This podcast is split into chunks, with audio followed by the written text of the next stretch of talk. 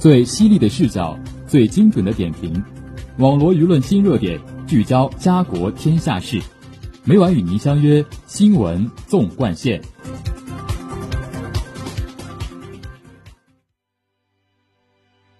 新闻每天发生，视角各有不同。欢迎收听今天的新闻纵贯线，与我一起聊新闻，说天下。我是今天的主播姬云云。今天由我为大家带来最新鲜的政治军事板块。下面就让我们聚焦今天的第一条资讯。中共中央政治局十月十八号召开会议，研究全面总结党的百年奋斗重大成就和历史经验问题。中共中央总书记习近平主持会议。会议决定。中国共产党第十九届中央委员会第六次全体会议于十一月八号至十一号在北京召开。中共中央政治局听取了中共中央关于党的百年奋斗重大成就和历史经验的决议稿，在党内外一定范围征求意见的情况报告，决定根据这次会议讨论的意见进行修改后，将决议稿提请十九届六中全会审议。会议认为，这次征求意见发扬民主、集思广益，广泛听取了党内外各方面意见和建议。习近平总书记主持召开党外人士座谈会，当面听取各民主党派中央、全国工商联负责人和无党派人士代表的意见。各地区、各部门、各方面和党的十九大代表对决议稿给予充分肯定。一致赞成决议稿的框架结构和主要内容，认为决议稿实事求是、尊重历史、主题鲜明、总结全面，同时提出许多很好的意见和建议。会议指出，一百年来，中国共产党忠实践行初心使命，团结带领全国各族人民在中国这片广袤的土地上，绘就了人类发展史上波澜壮阔的壮美画卷。使近代一百多年饱受奴役和欺凌的中国人民站立起来，使具有五千多年文明历史的中华民族全面迈向现代化，使具有五百多年历史的社会主义思想在世界上人口最多的国家开辟出成功道路，使新中国大踏步赶上时代，中华民族伟大复兴展现出光明前景。会议强调。在党的长期奋斗历程中，以毛泽东、邓小平、江泽民、胡锦涛同志为主要代表的中国共产党人，团结带领全党全国各族人民，推动革命、建设、改革，取得了重大成就，积累了宝贵经验。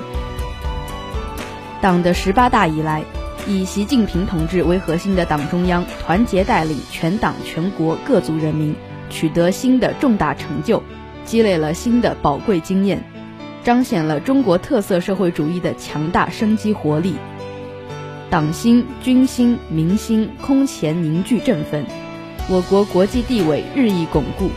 为实现中华民族伟大复兴提供了更为完善的制度保证，更为坚实的物质基础，更为主动的精神力量。中国共产党和中国人民。以英勇顽强的奋斗向世界庄严宣告：中华民族迎来了从站起来、富起来到强起来的伟大飞跃，实现中华民族伟大复兴进入了不可逆转的历史进程。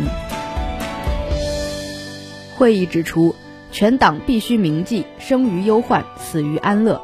常怀远虑，居安思危，继续推进新时代党的建设新的伟大工程。坚持全面从严治党，永远保持同人民群众的血肉联系，践行以人民为中心的发展思想，不断实现好、维护好、发展好最广大人民根本利益，团结带领全国各族人民不断为美好生活而奋斗。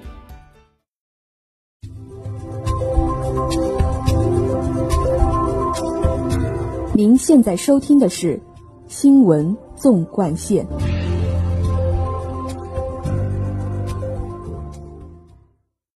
下面请听第二条资讯。印度多家媒体十八号引述不具名消息人士的话报道称，印度军方已部署数目可观的以色列制苍鹭无人机，加强监控东北边境阿鲁纳恰尔邦及中国藏南地区一带中方的动态，昼夜巡逻，并向后方的指挥和控制中心发送关键数据和图像。该人士称。这将为印度在该地区的战术任务增加更多筹码。据报道，苍鹭是以色列航空工业公司制造的中高空长航程无人机，载重可达二百五十公斤，飞行高度达一万米，最高时速为二百公里，可持续航行五十二小时。今日印度报十八号称。为提升在边境冲突地区的反应能力，印度陆军今年稍早成立一支独立的航空联队。除了苍鹭无人机之外，还配有印度国产的鲁德拉轻型战斗直升机。印度报业托拉斯称，这是印度一项广泛战略的一部分，以加强全面军事准备，应对中国的任何危害行为。报道称。虽然印军早在四五年前就曾在印中边境使用苍鹭无人机，但近年来在传感器到射击器的概念下，军方积极加强侦察平台与武器平台的连接能力，以缩短战场反应时间，也使得苍鹭无人机的功能得到更充分的发挥。当被问及轻型直升机的武器系统时，他们拒绝透露细节。但表示这是最好的武器之一，对打击敌人将非常有效。其中一名知情人士说：“整体来说，从去年以来，我们在白天及夜晚的侦察能力有了大幅进步。我们现在应对边境各种状况的能力也变得更强。”台湾中央社称，公开数据显示，印度陆军、海军。及空军现拥有六十八架苍鹭一代无人机。今年一月，印度再与以色列航空工业公司签约增购四架二代机，载重更大，抗干扰及侦察能力更强，预定于今年年底前全数交货。中印于上周举行第十三轮军长级会谈，但因印方仍坚持不合理也不切实际的要求。双方未能取得进一步共识，谈判陷入僵局。在此前后，印度在边境地区动作频频，包括建设新的隧道和公路，部署最先进的火炮系统，副总统访问所谓阿邦等。中国外交部发言人华春莹近日就此表示，印度方面长期推行前进政策，非法越线蚕食中国领土。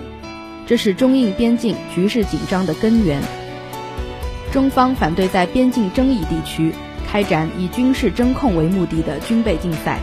始终坚定维护国家领土主权和安全，同时也致力于维护中印边境地区的和平稳定。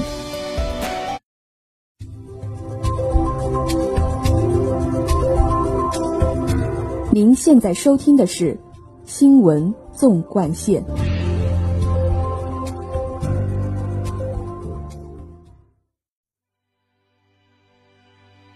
下面请听第三则资讯。二零二二年军队院校和科研机构研究生招生计划已于近日下达，标志着二零二二年军队研究生招生工作全面展开。据军委训练管理部有关负责人介绍，二零二二年军队研究生招生工作紧密对接备战打仗和新型作战力量人才建设需求。保持总体招生规模稳定，适当压减传统力量专业招生数量，增加新质战斗力相关学科人才培养指标，设置军事智能、航天等新域新质和联合作战人才培养专项计划，采取指标计划单列、优先硕博连读、综合运用军地优质资源等方式，实施联合培养，预制种子人才。记者了解到。为破解学科专业设置滞后的现实矛盾，建立学科动态调整机制。明年招生适当下放学科调整批准权限，由大单位指导审批所属招生院校，根据新技术、新装备、新力量发展需要，灵活自主设置二级学科，增强学科专业设置和人才培养的敏捷响应能力。军委机关印发的通知中明确，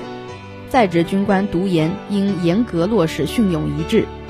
送学单位要统筹备战打仗和人才培养需求，处理好供学矛盾，鼓励所属军官学历升级，